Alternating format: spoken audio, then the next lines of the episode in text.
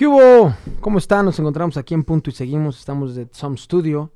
Quiero agradecerle a mi socio, al productor ejecutivo, eh, Víctor Cruz, aquí al productor Pastito, a Ajax, a toda la banda que está detrás de esto. Y como saben, en este programa lo que tratamos de hacer es em, eh, normalizar estos temas de la salud mental, ¿no? que la salud mental es igual de importante que la salud física. Estamos muy emocionados por el invitado de hoy. De hecho, aquí nuestro querido productor estuvo a punto de proponerle matrimonio.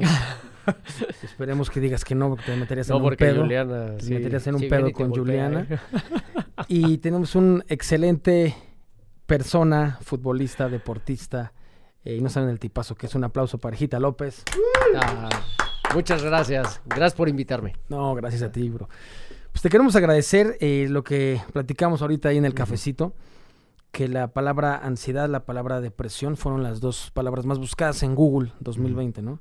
Ahorita por las cuestiones del COVID, eh, que todos siempre queríamos tiempo, yo quiero tiempo, yo quiero tiempo, de repente nos cae este virus, nos dan tiempo de más y nadie sabe qué hacer, ¿no? Y dices, puta. Uno se vuelve loco, ¿no? Se vuelve loco, y más porque estás conviviendo contigo mismo, ¿no? Con tus demonios, con tus pensamientos. Me gustaría que nos platicaras, mi parejita, cómo fue tu historia, ¿no? De niño, cómo empezaste en el fútbol, cómo fue la cuestión de la familia.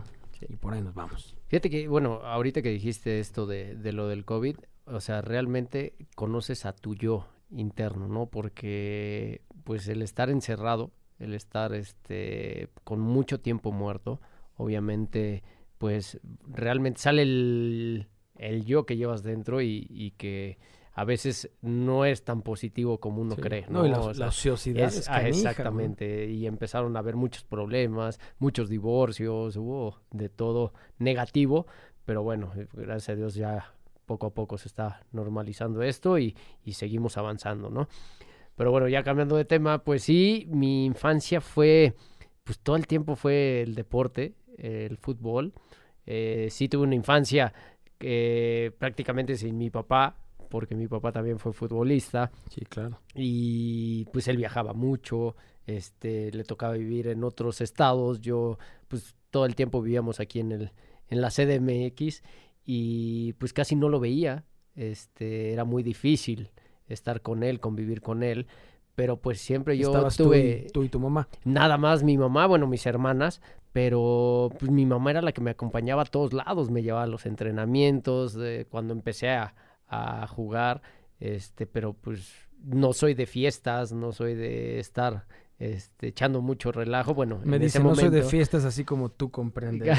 así como. Este... No, soy de adicciones, así como la banda que está pero, pero, pues sí, fue complicado estar así, ¿no? A veces crecer sin esa figura paterna, pues obviamente o sea, los partidos te puede pegar. No iba él a verte a los partidos. No, no, no, era muy rara la vez que llegaba a estar ahí y, era cuando más me emocionaba, obviamente, me ponía más nervioso porque pues ver a, un, a tu papá siendo profesional y que esté en ese momento ahí viéndote, dirigiéndote, este, desde niño. No, y se pues, emocionaban todos. claro, sí, ¿no? Y era bien bonito ver cómo la gente le pedía fotos, autógrafos, y pues era lo que yo decía, yo quiero ser así. O sea, yo quiero que la gente algún día se me acerque y, y pues me pida una foto, me pida un autógrafo. Pero aparte yo me ponía súper nervioso. Mi papá bien tranquilo y sí, claro, con mucho gusto. Y yo temblaba. O sea, yo creo que la emoción de, de ver cómo era él con la gente, pues obviamente me, me hacía motivarme y pensar en que podía llegar a hacer algo de lo que, de lo que él estaba haciendo en ese momento. Pero te digo, sí fue complicado, o sea, crecer así este, pues gracias a Dios mi mamá o toda mi familia siempre ha estado muy unida y, y, pues nos ayudaron en ese aspecto, ¿no? Porque pues si querías como que desviarte un poquito del camino, pues siempre llegaban y te decían, no, esto no es bueno, esto, esto no debes de hacerlo. Y pues yo soy una persona que me gusta escuchar y hacer lo que me dicen. Y en ese momento pues siempre les hice caso a mi familia y, y pues gracias a Dios pues no, no caímos en algo algo negativo. Órale, increíble. Entonces empezaste a jugar desde niño. Tú dijiste, yo quiero ser futbolista, veías a tu papá y empezaste a jugar desde chavito. A los tres años. ¿Tres años? Desde los tres. No sabía que podías jugar a los tres años. Ya, ya cuando empiezas ya a coordinar más, obviamente es cuando te ¿Y dónde entraste a jugar? Era una escuelita que se llamaba México Soccer, que ahí desde los tres hasta los doce años estuve, pero era bien padre. Yo no me quería salir de esa escuela porque la televisaban, jugábamos todos los torneos en el Estadio Azteca. O sea, imagínate, pues obviamente. Y yo desde chico yo pude haber entrado a Pumitas, pero yo no quería porque los equipos de Pumitas pues son tienen nombres de animalitos y eso y yo decía, no, yo no quiero ser un pescadito. A los tres años ya era muy maduro, decía, no, no, no. No, no, ya, ya un poquito más. un poquito más, más, crecido, cuatro años. no, no. Pero sí, sí, sí, Pero sí fue algo que, que me ayudó el pensar en que yo en el momento que ya tenga la edad para entrar a fuerzas básicas, ahí sí, me voy a ir a probar y todo, porque mi papá hablaba mucho conmigo y me decía, yo te voy a apoyar, lo que tú quieras hacer, obviamente ahí yo te voy a dar este, esa oportunidad, ¿no? De llevarte y estando ahí, ahí, hasta ahí se acaba mi ayuda, porque lo demás ya depende de ti y eso hace que tú saques ese carácter que se necesita para poder llegar. Sí, porque todos los, atletas de alto rendimiento, por poner un ejemplo, todos los de las Olimpiadas, ¿no? Que ves la carrera que han llevado, tienen que sacrificar desde niño, ¿no? Yo tengo un amigo que es de mis mejores cuates y él jugaba golf muy bien. Porque ahorita desde que llegó Tiger Woods como que comercializó, como que lo hizo, lo hizo mainstream el tema del golf. Pero cuando éramos chavitos nosotros, la neta no, era como para un nicho muy específico. Y mi cuate llegó a ser el mejor jugador de golf de México. Eh, tenía como, de hecho tiene un drive como de 340 yardas ahí en escondido. Pues, tú que juegas, Ay, sí, que le acomodó. Y mi brother Jordi Barranechea, que le mando un abrazo, fue de los mejores jugadores. Él me decía, porque estábamos muy niños y de repente como que dejaba de ir a la escuela y se, ausentaba. Estábamos en el Thomas Jefferson, de chavitos, y hubo un punto en su vida que le dijeron, ¿te quieres dedicar a esto? Pero a dedicar a esto, creo que si hubiera Estados Unidos y era amigos, familia, era adiós, y no quiso. Me dijo, no, tenía toda la papel, dijo, no, yo quiero vivir y seguir jugando golf, pero ya como cierto hobby, no como una profesión. Tú luego no ven, ¿no? Es como un, como un músico, como... Eh, no, no, saben lo que hay detrás, güey, la chinga que hay detrás. Muchas veces es que juega, está ahí por contactos. Es que está ahí por palancas. Es que está ahí porque seguro su tío, que porque se acostó con no sé quién, que porque heredó. No saben la chinga de lo que es estar jugando, ¿no? La chinga de lo que es sacrificar. Los sacrificios, o sea, el de repente pues dejar de ver a tus amigos, de repente dejar de ver a la familia, este, si tienes esposa, si tienes novia, a eh, los mismos hijos, o sea, es complicadísimo, pero son decisiones que uno debe tomar. Yo, por ejemplo, yo hablo mucho con los jóvenes, eh, mi papá trae un equipo de tercera división que se llama Ángeles de la Ciudad eh, que es un proyecto social, sacarlos de los barrios, sacarlos de los vicios y todo. y hablamos mucho con ellos. Yo siempre digo, cuando hay un deportista o un músico, es una persona que le alejas a, una adicción o a una cuestión de Y está sacando eh, un asaltante, un asesino. estás dando una oportunidad. es, es feo decirlo así, pero es, ha pasado, ha pasado que de repente son jóvenes que tendrán mucho talento, pero no tienen oportunidades. Una plataforma que los sale. Exactamente, y este, este proyecto es eso, darles esa oportunidad de prepararse bien y de ahí, pues, que den ese salto para un equipo profesional. Y este, y te digo, yo hablo mucho. Sea, podría ser como una incubadora. O sea, tu los ve y los. Exactamente, y de ahí, o sea, tenemos gente, ahorita hay uno que, que juega en Pumas que se llama Ángel García y la verdad es un chavo. se llama Ángel. Ajá. pero, pero de verdad, e, este chavito lo conocimos, llegó al equipo a los 14 años. Cuando en tercera división el menor de edad es de 15. el que, porque son menores, medianos y, mayores. Y, este, y son de 15 a 19 años. Y, y este niño llegó a los 14. Y era un jugadorazo. Y un visor de Pumas fue, lo vio y dijo, ay, me gustaría que este chavo fuera. Yo lo llevé a hacer su prueba. O sea, porque a mí me interesa ayudar a la gente, porque a mí me ayudaron en su momento que estábamos jugando o para llegar a jugar y pues ahora para eso estamos, para ayudarle a la gente, a los que realmente tienen ese talento o la gente que realmente tiene la ilusión de hacerlo y que veo las ganas, obviamente que los vamos a, a llevar por ese camino para, para que puedan lograr ese sueño, ¿no? Porque sabemos que es difícil, en todos los aspectos, en todas las profesiones, en todos los ámbitos, obviamente es complicado poder llegar porque hay mucha gente que quiere lo mismo, pero esforzándote, siendo este disciplinado con los sacrificios que uno necesita, obviamente lo puedes conseguir. Así es que se los vamos metiendo en la cabeza para que ellos realmente pues estén conscientes de que nada es fácil, nada es fácil, pero esforzándose y luchando, pues se puede conseguir. Sí, claro, y lo que rápido llega, rápido se va. También, Cuando hay cierto trabajo previo, pues es mucho más, es más fácil que lo puedas valorar, ¿no? Y no perder. Oye, parejita, cuando estabas chavito, ¿hay, ¿quedó cierto resentimiento con tu papá? No, fíjate que esa, ese era más la admiración que Sí, siempre, yo a mi papá siempre lo he admirado, hasta la fecha lo sigo admirando por cómo es, por todo lo que logró hacer conmigo, porque él, él realmente eh, logró sacarme ese carácter este, para poder aguantar muchas cosas. O sea, mi paso por, por Pumas no fue tan padre al principio, porque a mí me corrieron de Pumas. ¿Por qué te corrieron? Este, porque había un directivo que se peleó con mi papá y ese directivo la agarró contra mí.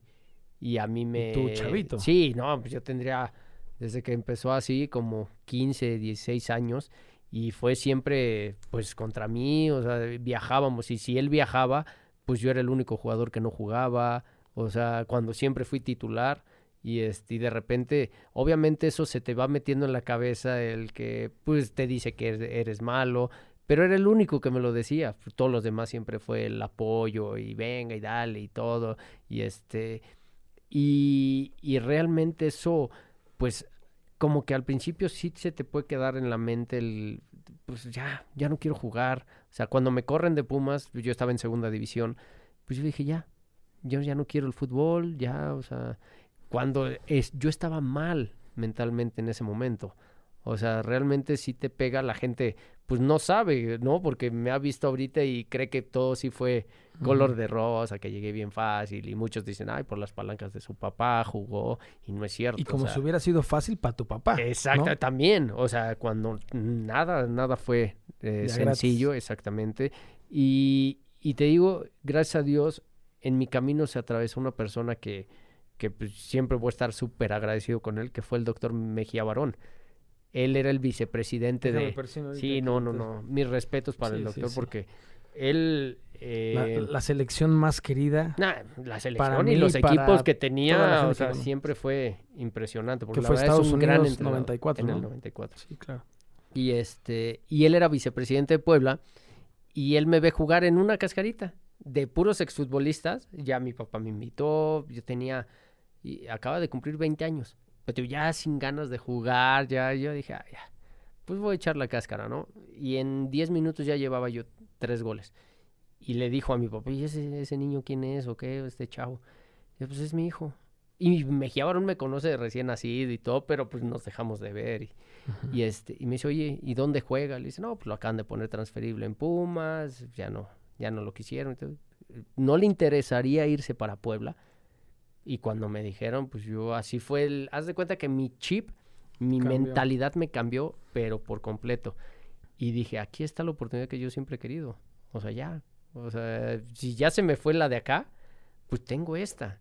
O sea, tengo que aprovechar esta oportunidad y ahí me cambió todo porque esa mentalidad me la puso mi papá. Digo, al principio yo siento que en ese momento yo le estaba quedando mal a mi papá porque todo lo que había trabajado en, ahora sí que en esos 20 años conmigo, como que lo dejé atrás y, se me olvidó, o sea, todo lo que había hecho. Pero cuando me dijo Mejía Barón, ¿te quieres venir acá? Fue otra vez el ¡pum! Sí, pero ve, que cabrón, como el, comentario de alguien te puede hundir.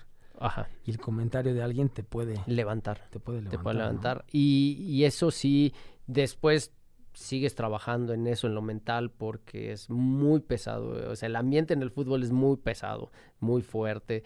Y este, y yo tenía un psicólogo, yo tenía un psicólogo. De egos, Exactamente. No, no, no, no, la fama te puede llegar rapidísimo y te puedes elevar. O sea, son muchas cosas que se dan en el fútbol que, que si no sabes llevarlo, si no, este, eh, aceptas las cosas como son realmente, porque no todo es, es oro, o sea, la verdad eh, son muchas cosas también negativas, pero tienes que saber llevarlas, pues obviamente te puedes caer, ¿no? Te vuelas y te subes a una nube y en el momento que, que te caes, pues obviamente el golpe es muchísimo más fuerte. Y este, y yo tuve un psicólogo ahí, este, que se llama este, el doctor em, Octavio Rivas que en paz descanse. Eh, pero él me ayudó muchísimo en eso. O sea, gracias a Dios, él estuvo en los momentos complicados, ¿no? La primera vez que yo me separé, que me divorcié, teniendo a mi hijo de tres años, pues obviamente te pega, te pega, ¿no? Porque, o sea, mi hijo, pues yo hacía todo con él, me lo llevaba a todos lados, o sea, era algo muy complicado el separarme y no verlo, este, pero pues e, el doctor Octavio obviamente siempre estuvo conmigo, me, me, me hizo pensar y ver las cosas de diferente manera, ¿no? Porque uno lo ve muy sencillo todo, y cree que todo es muy fácil, cree que todo te puede llegar así estando en el fútbol, pues sí te llega y todo, pero no sabes cómo encaminar las cosas. Y en ese momento eh, él me ayudó y, me enseñó a no reaccionar negativamente, me enseñó a que... ¿Tú buscaste a ese psicólogo? No, él, era parte del club. O sea, mi papá fue su psicólogo cuando fue futbolista, cuando estuvo en Pumas, fue su psicólogo. O sea, se conocen de toda la vida. Y cuando yo llegué a Primera División, Hugo Sánchez fue el que lo regresó a Pumas. Al psicólogo. Al psicólogo. Y este, y Octavio, eh, te digo, yo lo conozco de, me, bueno, me conoce desde chiquitito y todo, pues yo fui mascota del equipo de Pumas desde recién nacido. Y él luego, luego se enfocó en mí, o sea, de decirle, porque yo quería. Le dije, yo quiero tu ayuda, yo realmente quiero salir adelante, no quiero tener pensamientos negativos, no quiero caer en algo que, que me perjudique. Y empecé a trabajar mucho con él. O sea, yo fui de los pocos jugadores que, que aceptó su ayuda. Pero vea, perdón que te interrumpa, es que eso es algo muy importante de lo que tratamos de tocar en este programa. que hay una frase, ¿no? Si quieres llegar rápido, ve solo. Si quieres llegar lejos, ve acompañado. Para toda la, cuestión de la salud mental, de las broncas emocionales, traumas complejos, miedos, son cosas que no se curan solas, ¿no? Peor que la explosión es la implosión porque te explota por dentro y eventualmente sale. ¿Con qué sale? Con una adicción, con ataques de pánico, con ansiedad, con depresión, con frustraciones. Entonces, yo siempre les he dicho, el, el, el, como los grupos de autoayuda, ¿no? Es el primer paso, ¿cuál es? La aceptación. Claro. Aceptar, güey, me, está cargando las chintrolas, ¿no? Me, me siento mal, necesito ayuda. Y tú lo dijiste ahorita. Fui de los pocos jugadores que acepté y pedí la ayuda. Claro. Me digo que yo siempre hago énfasis en eso, porque me dicen, la, depresión se cura, la ansiedad se cura, no sé si se curan.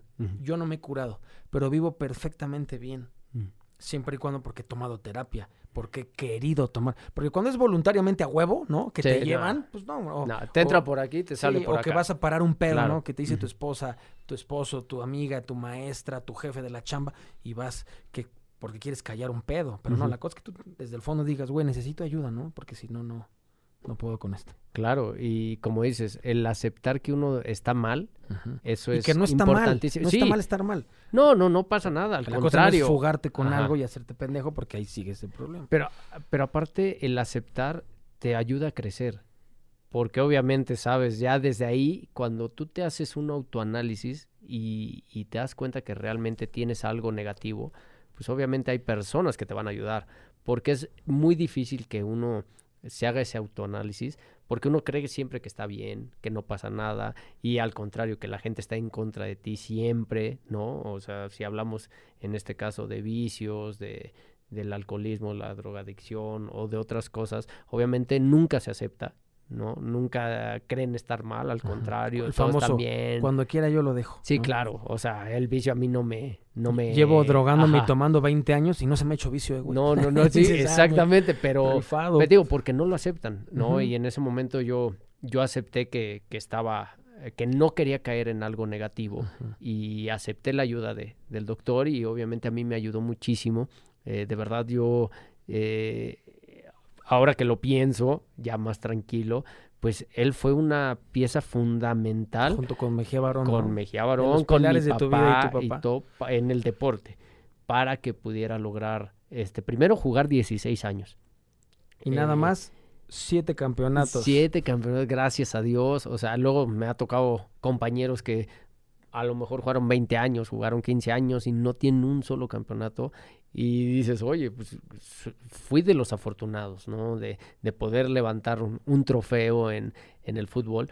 Pero lo importante aquí es, es que aceptamos desde que empezamos a jugar que necesitamos ayuda, obviamente, porque todos los que inician creen ya saber todo. Y no es cierto. Hugo nos enseñó a nosotros que diario vas aprendiendo algo diferente. Y sí, es cierto, es real. O sea, tú puedes llegar un día a tu casa y obviamente te das cuenta, hoy aprendí esto. Ok, ya al día siguiente te paras. Ah, no, espérame, hoy, hoy vi esto, otro. Y, al día siguiente y otra vez. Y todos los días es algo diferente, es algo diferente que, te digo, muchas veces nos entra por aquí, nos sale por acá. Y es cuando tenemos que, hasta de lo negativo, tomar siempre cosas positivas. Es lo que platicamos hace ratito en el café. que, yo es lo que siempre, conviene, siempre me, eh, he hecho, que te digo, esto se lo agradezco yo a, Octavio, que, que, él fue el que me enseñó a hacer esas cosas. O sea, hasta de lo negativo siempre va a haber algo positivo. Y no todo lo positivo obviamente va a ser bueno, pero debes de saber qué quedarte en, en tu mente para, para seguir llevando las cosas y, y no caer en algo malo. Mm. Oye, parejita, en cuestiones de, de, adicciones, ¿no? De alcohol, de drogas, tú me dices que no tomas nada, ¿no? Nada. Que no te drogas nada. Dice, no como tú. como... Ah, Oye, y qué complicado, ¿no? Porque cuando estás el, el, el, cuando entra la fama, ¿no? los aplausos, ¿no? El, el, el, reconocimiento, pues tú, sabes que lo tienes. Yo, yo por parte de la música, yo lo viví y sí, yo no pude, ¿no? o sea, yo no pude. ¿Cuál fue la razón por qué crees que nunca entraste? Primero, yo lo que siempre he dicho es la fuerza de voluntad de cada quien. No, o sea, porque a mí por más que han querido darme tomar y todo, pues ahora sí que nunca lo han logrado. ¿Pero por qué? Porque yo nunca lo he querido. O sea, tu papá desde mucha gente, perdón, ¿no? ¿no? puedo decir groserías, ¿va? Ah, este, sí. no, no, mucha gente este, te dice, ay, es que eres, perdón por la palabra, eres bien puto porque no haces esto. Ay, es que tú, que no sé qué, eres un maricón. O sea, una disculpa por, por las palabras, pero este, yo les decía, pues sí, ¿y qué? O sea, ¿qué pues problema hay o qué? O sea, que me lo digas tú no me afecta. O sea, ¿por qué? Porque, ok, pues yo te respeto a ti. O sea, tú quieres tomar, adelante, toma. ¿Quieres, drogarte? adelante, es tu cuerpo, no es el mío al que le va a afectar es a ti, no a mí. O sea, a mí me da coraje, me, me molesta el ver cómo la gente empieza a caer en esas cosas. Y que todavía te la hagan de, de tos porque tú no lo haces. O sea, yo no necesito tomar para divertirme.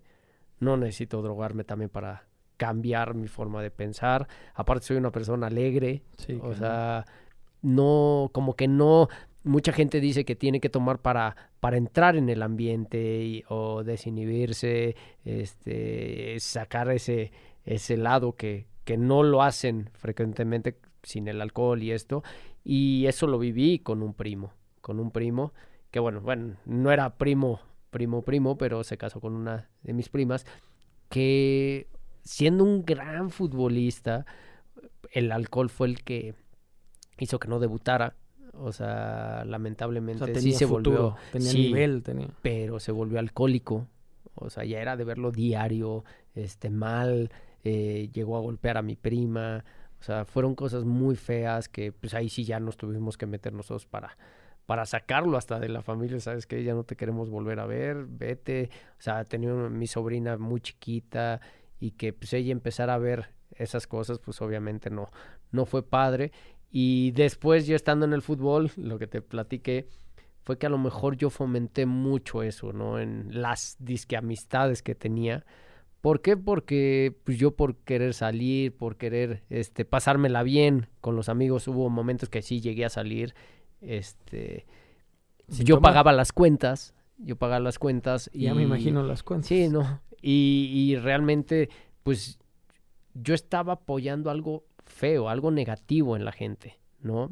Y en el momento que, que te digo, yo le estoy muy agradecido también a, a los meseros de los lugares porque ellos eran los que me, me hicieron ver que yo estaba mal, que yo estaba mal, que yo estaba pues, estaba apoyando de tu consumir, de tu pagarles. De yo pagarles y yo hacer que esos vicios les, les siguieran creciendo a estas personas, ¿no?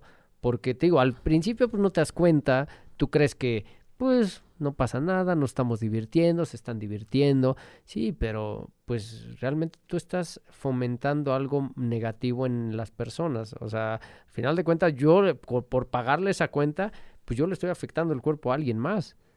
¿No? O sea, el hígado de alguien, o sea, el alcohol obviamente es muy malo, pero bueno, cada quien, cada quien. Yo en el momento que decidí dejar de pagar, olvídate que tengo amigos. Ya no me volvieron a buscar. Pero bueno, dije, no pasa nada. Qué bueno que te das cuenta cómo es la gente realmente, para qué te quieren. O sea, ahí te das cuenta quiénes son realmente sus amigos y quiénes no. Pero pues sí, si te estoy hablando de un porcentaje, la gente con la que yo me juntaba, un 2%, un 3% de todos los que me juntaba son los que realmente están conmigo ahorita.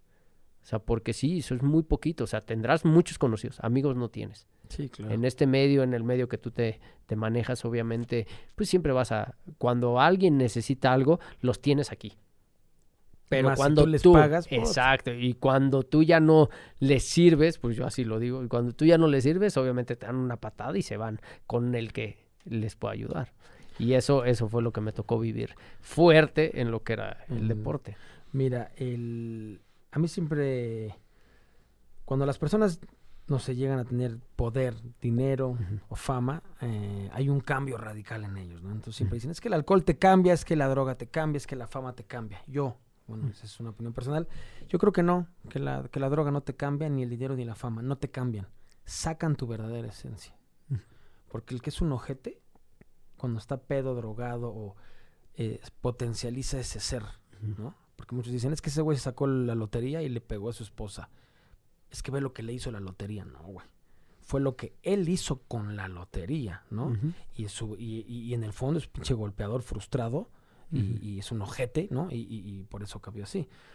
Pero, ¿qué, qué, qué, qué ejemplo, mi querido parejita, de que tú hayas venido pues, fama, dinero, siete campeonatos y que hayas estado. Eso habla muy bien de la formación de la persona que eres, de cómo te educaron, de cómo es tu papá, de que me hablabas de tu abuelo, de que aceptaste la ayuda, de que estuviste con un psicólogo, cómo empezaste hablando de que las personas más importantes en tu carrera es, es el doctor Mejía Barón.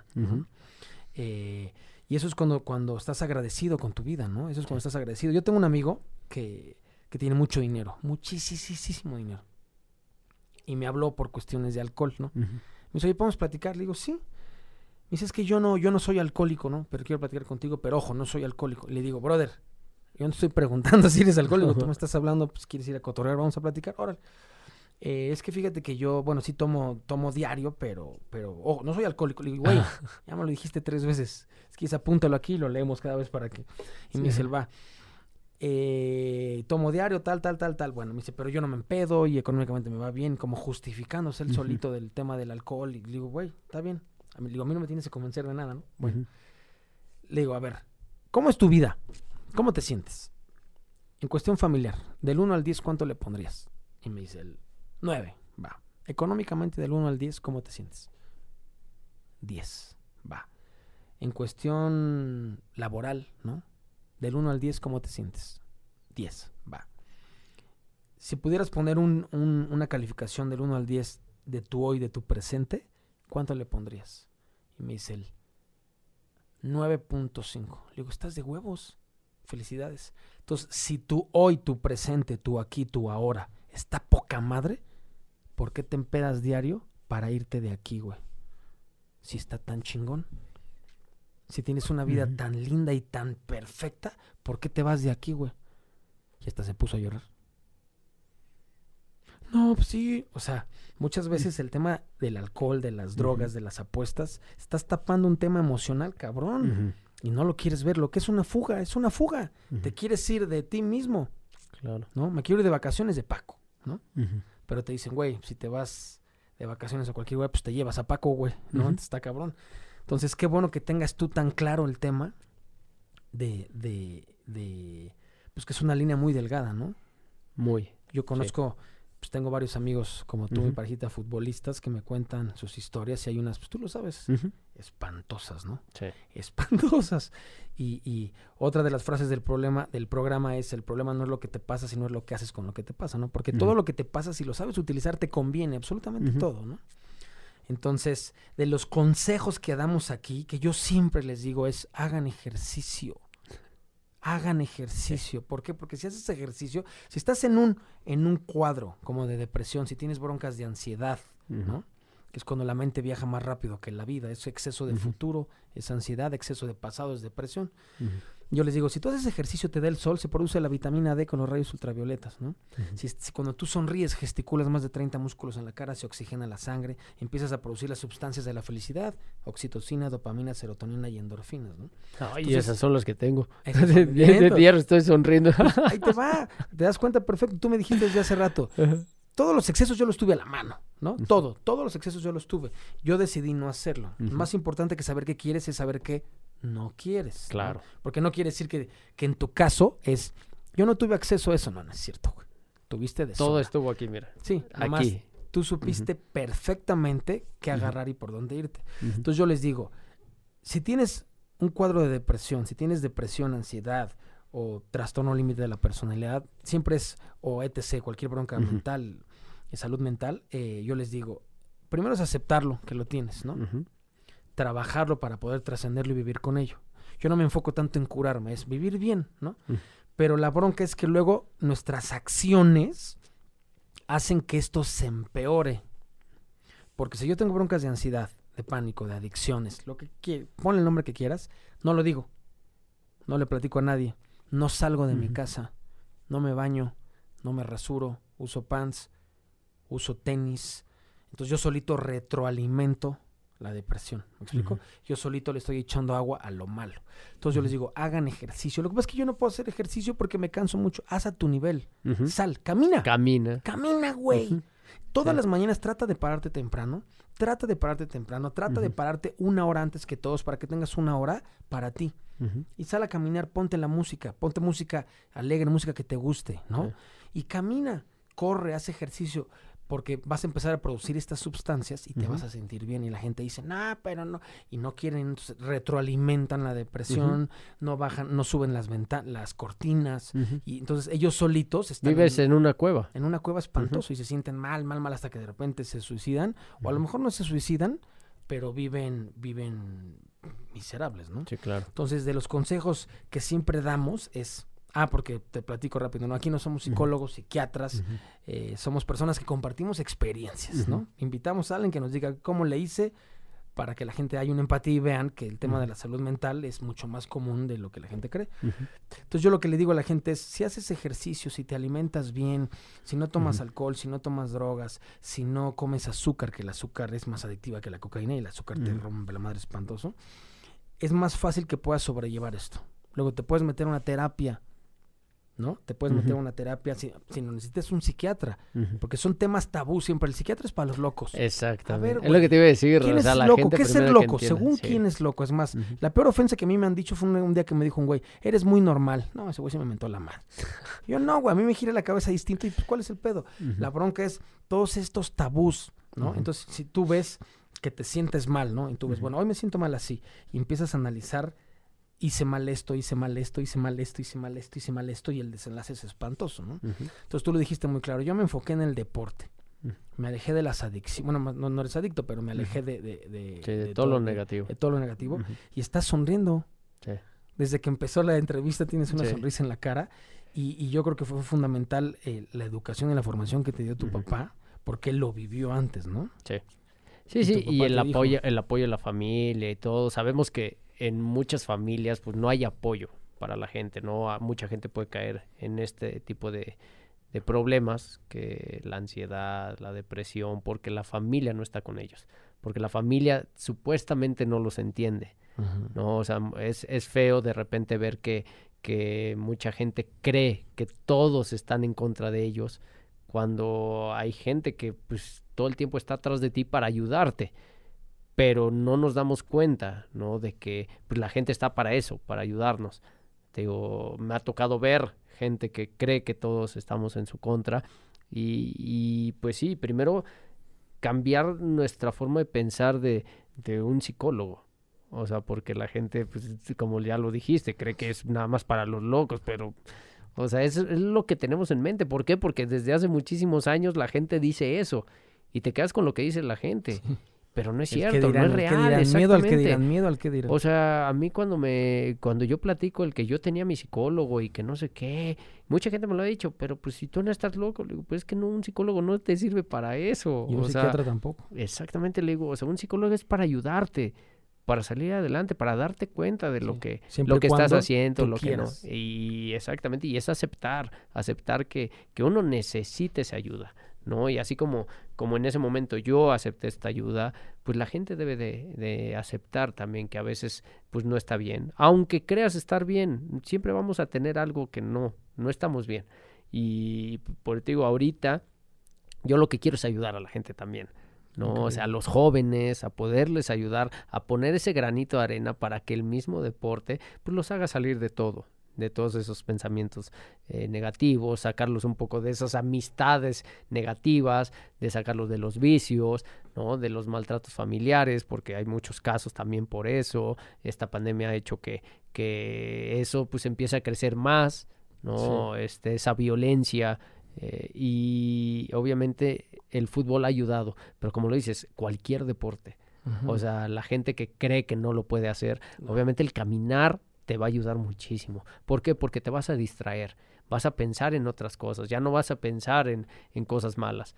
Y, este, y lo he vivido, lo he vivido como eh, gente que, que, tenía esos pensamientos, al empezar a hacer el ejercicio, han cambiado, han cambiado, este, no, no todos, pero sí obviamente ha ayudado para que mucha de la gente que, que no lo ha hecho, pues eh, cambie su pensamiento. Sí, el, el, COVID sacó, yo creo que el COVID sacó lo mejor o lo peor o de lo nosotros, peor. ¿no? Estamos en él. Estamos platicando, mi parejita, que tú ibas a las cárceles, ¿no? Sí. Ibas a las...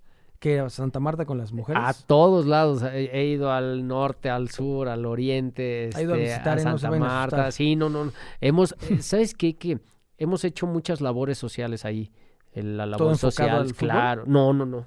No, no, no. Me tocó, me asocié con un amigo, eh, Luigi Mercury, que que empezamos a, llevar shows de comedia a las cárceles, este, hacer partidos allá adentro también. Eh, y híjole, no sabes lo que yo crecí como persona también, porque el entrar ahí, tú ya, ya has entrado, pues obviamente es difícil. Yo he entrado a visitar también. Sí, ¿eh? también, sí, sí. No hemos caído por otras cosas, gracias a Dios, pero, pero obviamente te hace ver la vida de diferente manera, ¿no? O sea, ¿cómo puedes tener tantas cosas aquí afuera que por una, de, o sea, desviarte tantito, puedes caer acá y perder todo lo que tenías o lo que podías hacer, todo lo puedes perder en un solo momento, en una decisión, puedes perder todo, no tanto a la familia, pierdes este, pues tu libertad, o sea, pierdes muchas cosas. Y, y yo luego platico con la gente allá adentro este, yo termino dándoles un abrazo, o sea que al final de cuentas ese abrazo, esa sonrisa, este, para ellos les sirve muchísimo, ¿no? Porque realmente pues ellos están privados ya de su libertad.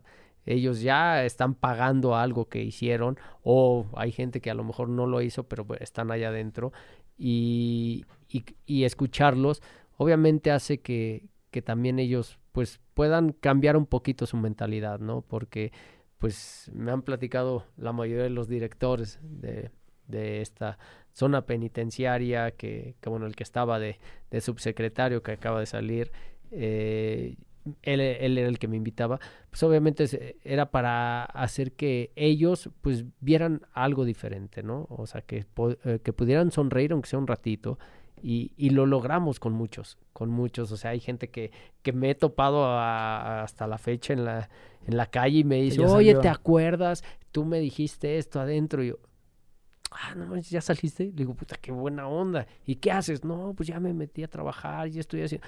Puta, qué gusto me da. O sea, neta, qué, qué padre escuchar que puedan salir adelante, porque de verdad, o sea, el nada más con una sonrisa, como dices, a lo mejor esa sonrisa está ayudando a mucha gente.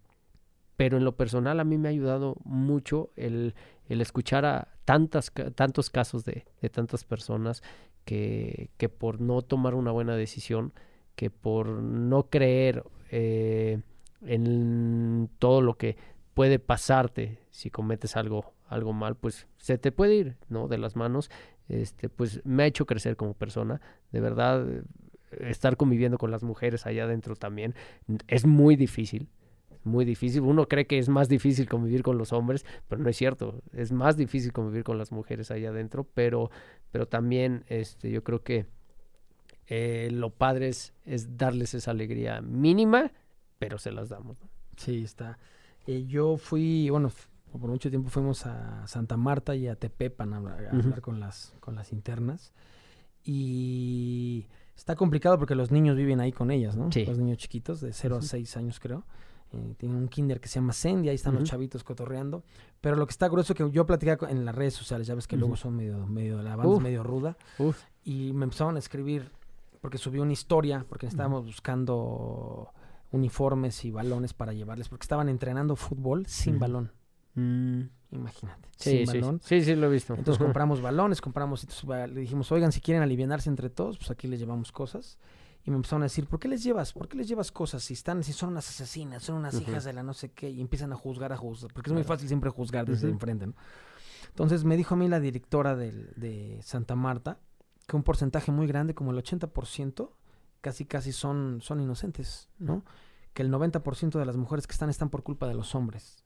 Porque violaron a su hija los mataron, porque una, pusieron una propiedad a nombre de ellas. O sea, entonces está cabrón. Y otra, ojo, no estoy yendo a un café a cotorrear con ellas, estamos yendo al lugar donde están pagando su, su, su, su, condena. Entonces yo decía, aquí vamos de, yo no soy nadie para juzgarlas, yo no soy nadie para perdonarlas, a mí no me importa, yo no les pongo como un, como un nombre y no les pongo como un delito vamos de ser humano a ser humano, a sacarles una sonrisa, ¿no? Porque están pagando su condena. Y a decirles que en la vida hay situaciones malas que se pueden convertir en pésimas. Entonces, ellas adentro del reclusorio, pues yo hemos dado cursos de actuación, bueno, no, yo no, ¿no? Pero consejos, cosas de música, eh, torneos de fútbol. En el 14 de febrero les llevamos paletas y se llevamos una tamaliza. Entonces yo ahí hay un, ahí tengo un amigo que quiero mucho, este Federico, que me invitó. Y si hay una, como una, una parte que se llama terapia oreja, ¿no? Nos dan a una interna y hablamos con ellas como, bueno, más bien las escuchamos como 15 minutos.